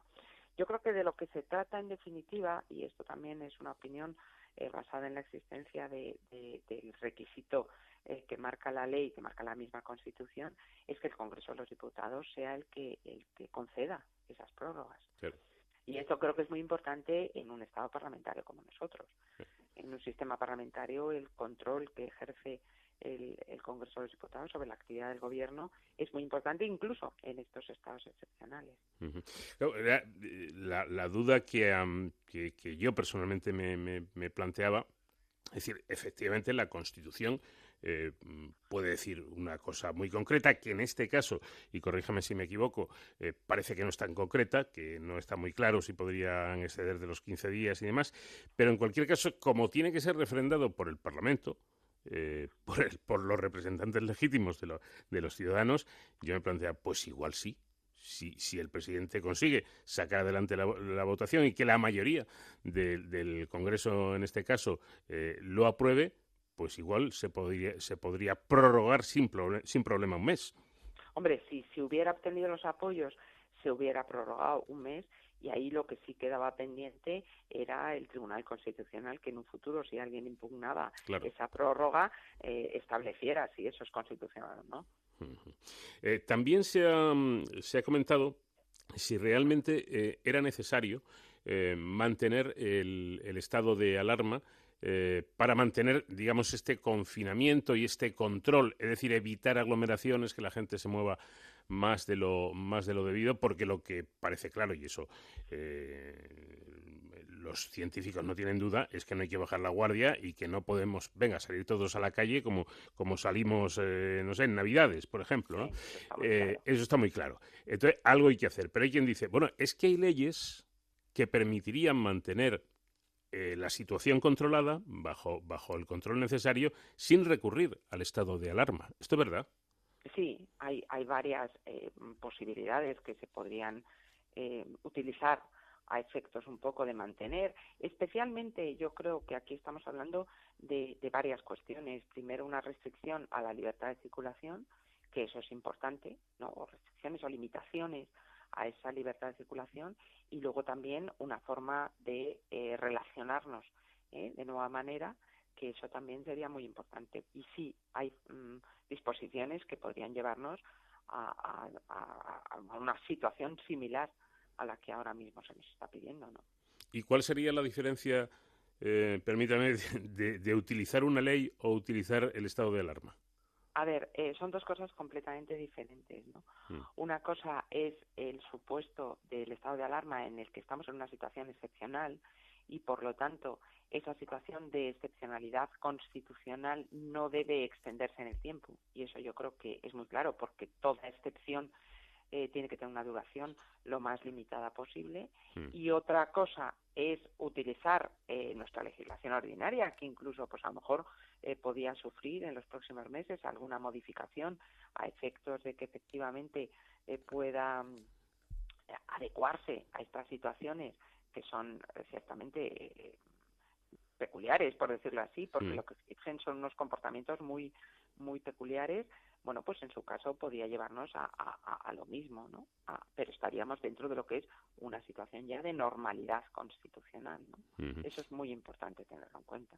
Pero mm, yendo al terreno todavía más, más práctico y de una manera más, gráfica, eh, lo que a mí, el, a mí, a cualquier ciudadano, eh, nos está prohibiendo el estado de alarma, hasta hace bien poco literalmente moverte de casa salvo para hacer la compra y cosas eh, de fuerza mayor. no usando el estado de no o no utilizando el estado de alarma y, y utilizando esas leyes se podría hacer igualmente Sí, perfectamente, utilizando mm, alguna de las disposiciones que tenemos ya en vigor, ¿no? Eh, depende, depende un poco las medidas que se quieran adoptar, pues se utilizarían una u, otra medida, ¿no? Que eh, tenemos la ley orgánica de, de que se ha hablado de ella, ¿no? De distintas de las medidas extraordinarias con motivo de salud pública. Eso es importante que se tengan en cuenta, ¿no? Bueno, pues eh, eh, de una manera o de otra se podría hacer, aparte, y esto ya lo he dicho, pero quiero dejarlo claro, que parece obvio y parece evidente que es necesario porque esto no se ha acabado, ni muchísimo menos, y hay que seguir con medidas de, seguridad. Eh, en caso... Claro, son medidas, que, son medidas que se adoptarían bajo legislación sanitaria. Claro, en el fondo lo que nos está pasando es un tema sanitario, ¿no? Esencialmente. Entonces, eh, el estado de alarma produce efectos jurídicos muy importantes, pero, pero, pero si se puede mm, utilizar de manera equivalente otras vías, pues, pues, pues se podría hacer, ¿no? Quizás ahora, a lo mejor no eh, al principio, ¿no? Pues no lo sé. Eh, la urgencia también justificó el estado de alarma, ¿no? Eso es muy importante tenerlo en cuenta. Pero, y no sé si estoy lo cierto, es más una, una cuestión de formas que de otra cosa, ¿no? Eh, bueno, más que formas, eh, quizás es eh, la idea un poco de que nuestro Estado de Derecho no puede mantenerse en el tiempo, Claro, claro, en un Estado con naturaleza excepcional en el que se están otorgando al, gobierno poderes excepcionales, ¿no? Esto, bueno, es importante ser cauteloso. Es cierto que tiene una consideración formal para los ciudadanos, pero jurídicamente también tiene su aspecto eh, relevante, ¿no? Eh, eh, y también hay otra cosa que mm, no termino de, entender. Con todo este lío que hay, mm, que a veces suena un poco, desde mi punto de vista, un poco grotesco, de si la culpa la ha tenido el gobierno central o y el gobierno central dice, no, pero es que las autonomías, la cosa de la sanidad es un asunto transferido. A ver, em, en un estado de alarma, y como dijo el presidente en el primer Real, Real Decreto, eh, se establece un mando único. Yo entendí que en ese momento era, como su nombre indica, el mando único. Es decir, solo mandaban el, comité de crisis, por así decirlo, compuesto por varios miembros del gobierno, bajo la supervisión del presidente, por supuesto, y bajo el mando, al tratarse de una crisis sanitaria, del ministro de Sanidad. Pero ahora me encuentro con la sorpresa de que no, de que dicen, no, no, es que el tema de la residencia, no, pero eso es cosa de las comunidades autónomas. Y el, asunto del, material que necesitaban o no necesitaban, no, no, eso es cosa de las comunidades autónomas. Eh, yendo a la pregunta en concreto, en un estado de, alarma, hoy, eh, mejor dicho, el, pasado miércoles eh, hablaba de esto el presidente en el, en, el debate en el Parlamento y, decía, no, es que nosotros hemos respetado las instituciones. Entonces, ¿el mando único qué es? a ver, mm, esto es complejísimo, mm. ¿eh? el alcance jurídico de esto es complejísimo, porque tampoco está muy claro el ámbito competencial de las comunidades autónomas en, materia sanitaria. Bueno, está claro, pero es complicado. En, épocas de normalidad, eh, mm, en realidad, es una competencia en la que el Estado por, decirlo sencillamente, ¿eh? si algún jurista me está escuchando, eh, ruego disculpas porque, porque estoy haciendo una, mm, interpretación sencilla, ya digo, de algo que es muy complejo. ¿eh? Con carácter general, la, la, materia sanitaria, el Estado se reserva la legislación básica en cuestiones sanitarias y le corresponde a las comunidades autónomas el desarrollo de esa legislación básica y la ejecución y gestión de esa legislación básica. Dicho esto en términos sencillos, el asunto es complejo, porque el Estado sigue teniendo lo que es la legislación básica en materia sanitaria. Y esto ha generado muchísimos conflictos, porque yo me atrevería a decir que es de las competencias que más conflictos ha llevado al Tribunal Constitucional con respecto a las competencias de las comunidades autónomas. A todos los efectos, porque financieramente también hay un tema aquí muy relevante. La gestión en sanidad conlleva eh, eh, fondos cuestión económica y por lo tanto esto da lugar siempre a determinados conflictos. ¿Qué sucede? Que a partir del momento que el Estado asume el mando el mando único en estas cuestiones sanitarias, lo que sí es verdad que no se ha hecho, por decirlo así, es suplir la gestión de las comunidades autónomas. Lo que pasa es que se les está mandando a las comunidades autónomas que esa gestión la hagan de una manera determinada que lo está mandando el mando único. Hmm. Esto, ya le digo que como explicación eh, vale para entender cuál es el problema. ¿Quién es el auténtico mm, responsable? Pues el mando único, que es el que en definitiva es el que eh, deben estar eh, mandando todas las instrucciones y el ejercicio de esas funciones están siendo realizadas por las comunidades autónomas. No sé si esto aclara o complica lo que usted me está preguntando, ¿no? Eh, hombre, yo creo, yo creo que mm, creo haber entendido eh, lo que lo que está diciendo que, que, ya que ya es mucho porque eh, y también pido, yo no soy jurista, eh, a los juristas que puedan estar escuchando disculpas por mi eh, falta de, ortodoxia, ¿verdad? Pero quizás se entienda bien eh, lo que yo, el ejemplo que yo le voy a poner. Yo me planteaba desde la ignorancia de, no ser abogado, ¿no? y mucho menos catedrático. Digo, vamos a ver, a mí quien me prohíbe salir de mi casa, quien me prohíbe moverme, que es uno de los derechos más fundamentales y más básicos en cualquier sociedad, no es mi comunidad autónoma, es el gobierno. No, efectivamente, es el gobierno. Entonces, entonces eh, quien me debe proveer de material, quien debe controlar la situación de, las eh, residencias de mayores y demás, pues supongo yo que será aquel que me prohíbe a mí salir, con toda la justificación del mundo. Efectivamente, efectivamente, ahí, ahí le digo que eso sí que, eso sí que está muy claro. En el momento que se asume el mando único, la responsabilidad final va a ser una responsabilidad que la tiene la Administración General del Estado. Esto está clarísimo. Eso, eso sí está claro. Yo lo que le quería transmitir es en el, el, el, sistema que estamos teniendo, que es lo que a lo mejor ha generado algunas disfunciones, ¿no? Porque, porque efectivamente hay varios eh, pues, intermediarios que han actuado ahí, pero por supuesto que la responsabilidad última está en manos del que ha asumido el mando único. Esto que no se me malinterprete en lo que acabo de decir. No, no, claro, claro. Esa era, Esa era la, la cuestión. Claro.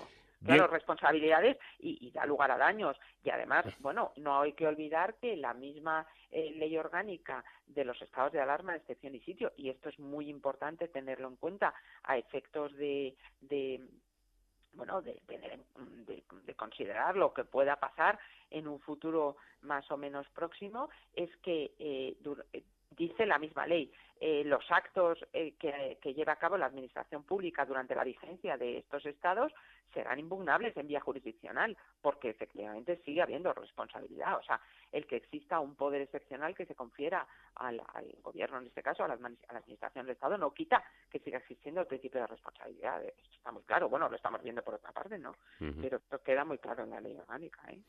Bueno, pues aclarado este punto y ya casi para, para terminar, Isabel, quisiera dar un paso más. Ojalá no ocurra. Ojalá no ocurra eh, y queremos ser todos optimistas. Pero imaginemos que dentro de un tiempo, de un mes, dos meses, tres meses, cuatro meses, o el tiempo que sea, hay un repunte serio. Hay un repunte serio. El gobierno constitucionalmente podría volver a solicitar eh, un nuevo estado de alarma. Sí, no existe ninguna ninguna previsión al respecto que no le permitiera volver a pedir un estado de alarma. Sin ningún problema y con el mismo criterio, con la autorización del, del Parlamento. Sí, sí, exactamente igual. Con necesidad de que las prórrogas, o sea, el gobierno puede decidir la declaración por su propio criterio y luego ya son las prórrogas en las que interviene el Congreso de los Diputados. Bueno, pues interesante creo yo también el, que conozcamos esto. Eh, por supuesto, insisto, ojalá no ocurra y, que esto se, se, vaya acabando, que mantengamos, que colaboremos todos, eh, manteniendo la eh, o cumpliendo la normativa de, de, seguridad y que un día, cuanto antes, podemos, podamos decir, bueno, yo viví una vez aquella pandemia. Efectivamente, efectivamente. Hombre, si todos somos conscientes de que a partir de ahora tenemos que tener determinadas precauciones que quizás en un pasado no habíamos adoptado, pues, pues puede ser que no nos volvamos a enfrentar a una situación parecida. Pero bueno, a ver qué sucede en el futuro. Prudencia, efectivamente. Pues Isabel Álvarez, catedrática de Derecho Constitucional de Comillas y CADE, muchísimas gracias por haber atendido la llamada de nuestro programa y a estar todos muy atentos y vigilantes. Muchas gracias. Muy bien. Muchas gracias. Un saludo.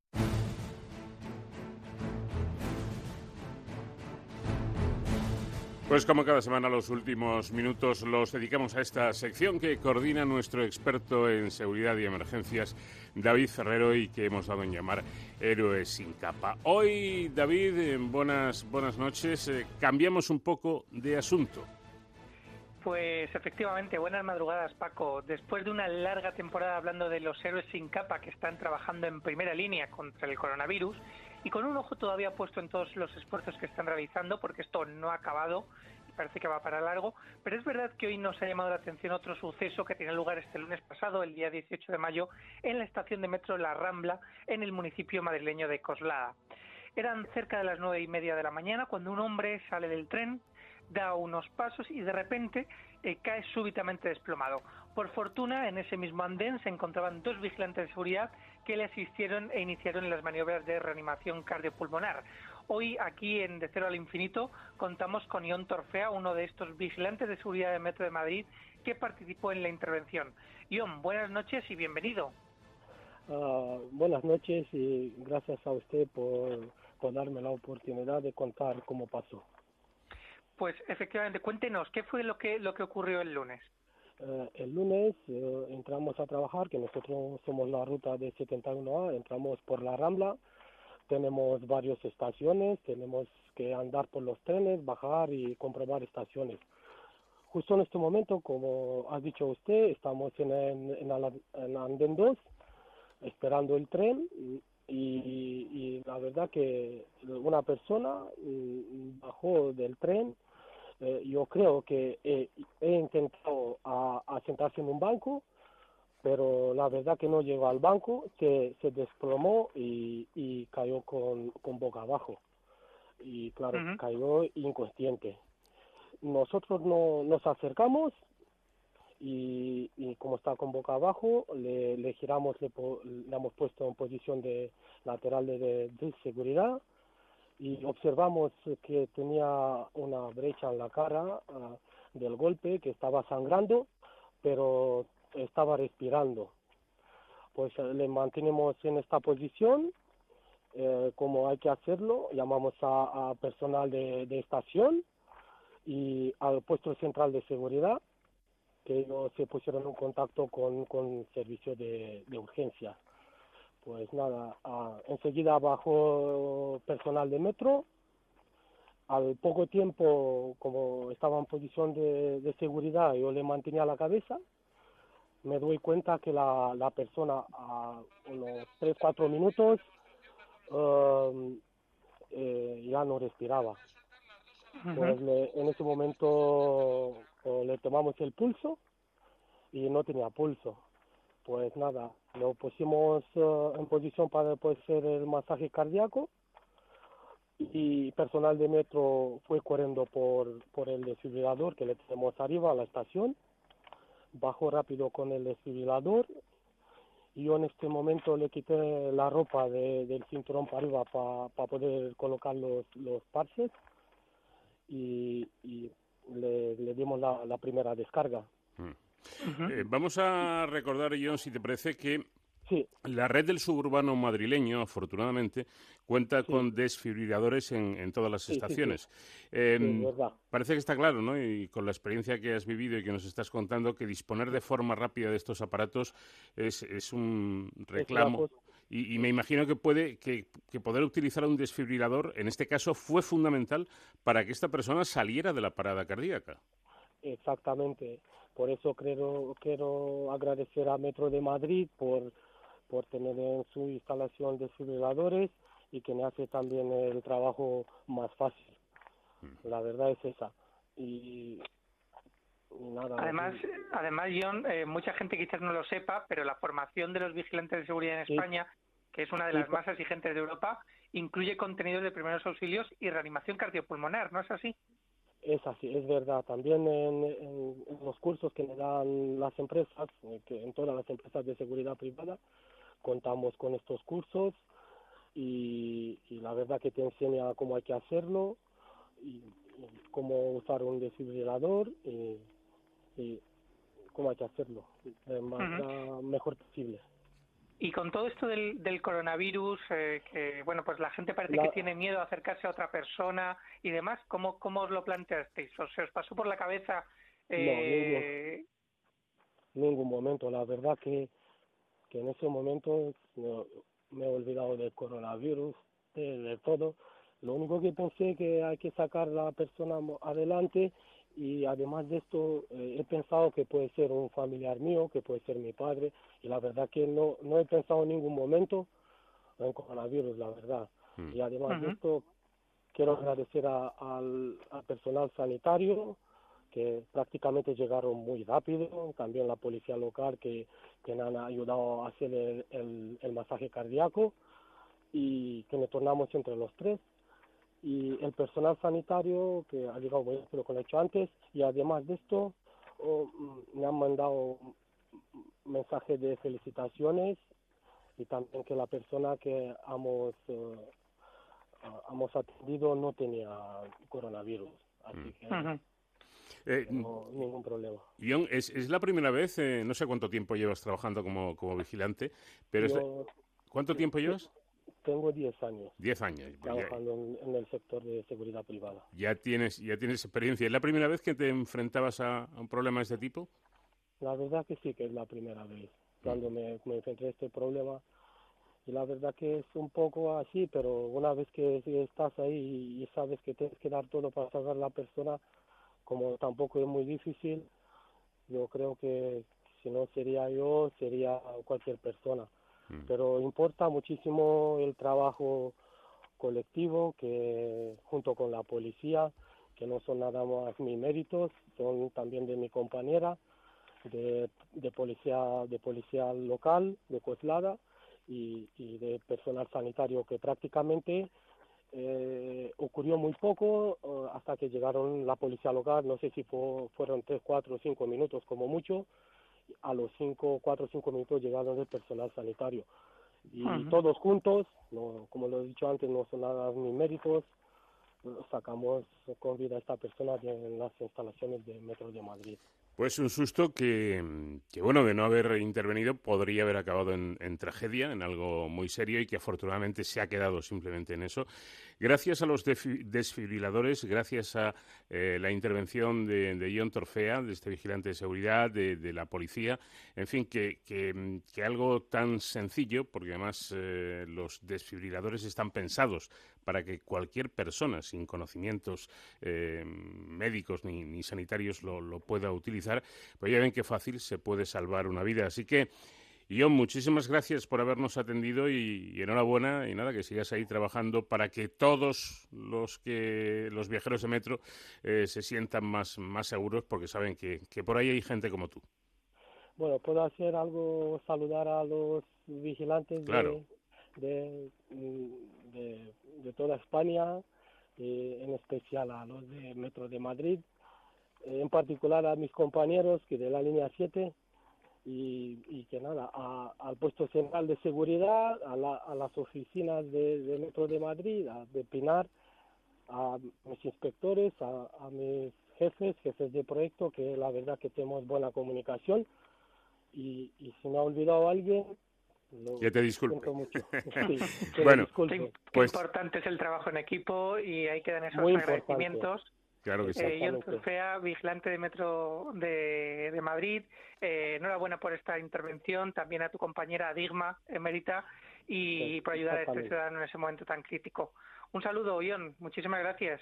Y Paco, qué importante no solamente es eh, eh, tener estos desfibriladores, sino también aprender a hacer una RCP, que al fin y al cabo está al alcance de cualquier persona. Y además los expertos nos recuerdan que únicamente utilizando nuestras manos podemos salvar muchas vidas.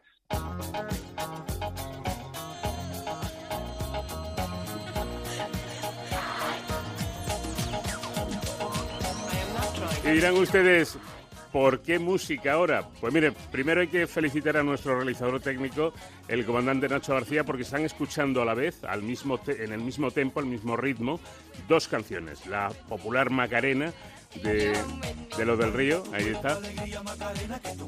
Y una de las canciones más conocidas de los Bee que es, si no me equivoco, el Staying Alive. ¿Y por qué esta música, mm, querido compañero David Ferrero?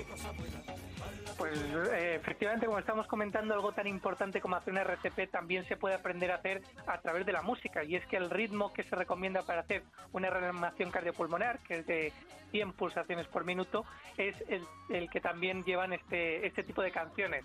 Y en las formaciones que se dan desde los especialistas a la población lega, es decir, a esos ciudadanos que no tienen conocimientos sanitarios, pero que todos podemos aprender a hacer un RCP, se utilizan estas dos canciones para que la gente eh, aprenda a llevar el ritmo adecuado para hacer una reanimación y de esta forma poder salvar vidas. Es algo muy importante. Porque y con esto terminamos, David, eh, aparte de, entrelazar las manos y de, em, eh, iba a decir pulsar, no, apretar, eh, al final, creo que las compresiones. las compresiones. al final del esternón, creo que creo que es. esto no se, no hay que hacerlo de cualquier manera, sino que hay que seguir, como tú dices, una una secuencia que es prácticamente rítmica, ¿no? Efectivamente, prácticamente, y hay que hacerlo siempre con el mismo ritmo, con la, misma celeridad, ni muy rápido ni muy lento, y todo, como, como todo en esta vida, se puede aprender y se puede practicar. Desde aquí animamos a todos los oyentes a que hagan cursos de reanimación cardiopulmonar, a que lo soliciten en sus empresas, en sus ayuntamientos, porque de verdad que es muy fácil y que es algo tan importante como el salvar una vida con nuestras propias manos. Y si se dispone de un desfibrilador es fenomenal, pero que lo importante está ahí, en nuestras manos y en saber hacerlo. Simplemente una cuestión. Evidentemente, si no, nos encontramos ante una situación como esta, lo primero que hay que hacer es llamar a, los servicios de, de emergencia. Pero esos servicios van a tardar, por poco que sea, nos decía John, que tardaron dos, tres minutos. Esos dos, tres minutos pueden ser, David, determinantes. Se puede ir una vida, mm. se puede ir una vida en dos o tres minutos. Lo son, Paco. De hecho, este tipo de emergencias se llaman tiempo dependientes, lo que quiere decir que cuanto más tiempo pase, más difícil va a ser recuperar la vida de esa persona. Con lo cual, si la primera asistencia la damos en el primer minuto, las posibilidades de éxito serán de un 90%. Pero cada minuto que pase, esas probabilidades de éxito bajarán un 10% con lo cual imaginaros, en 10 minutos eh, será muy difícil sacar a una persona de una parada cardiorrespiratoria. Siempre depende de las circunstancias, pero desde luego que cuanto antes actuemos eh, será mucho mejor. Bueno, pues con a ritmo además, a buen ritmo de, la Magarena y del Staying Alive, despedimos por hoy a, David eh, Ferrero, pero te esperamos la próxima semana. Hasta la semana que viene, Paco.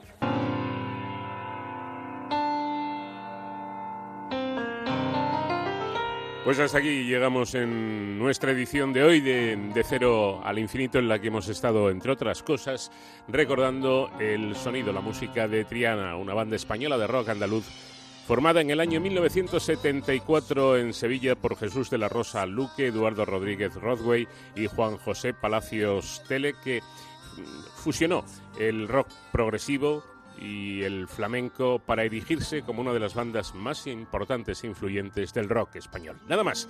Estuvo en la realización técnica el comandante Nacho García. Les habló con sumo placer Paco de León. Que tengan una buena semana. Adiós.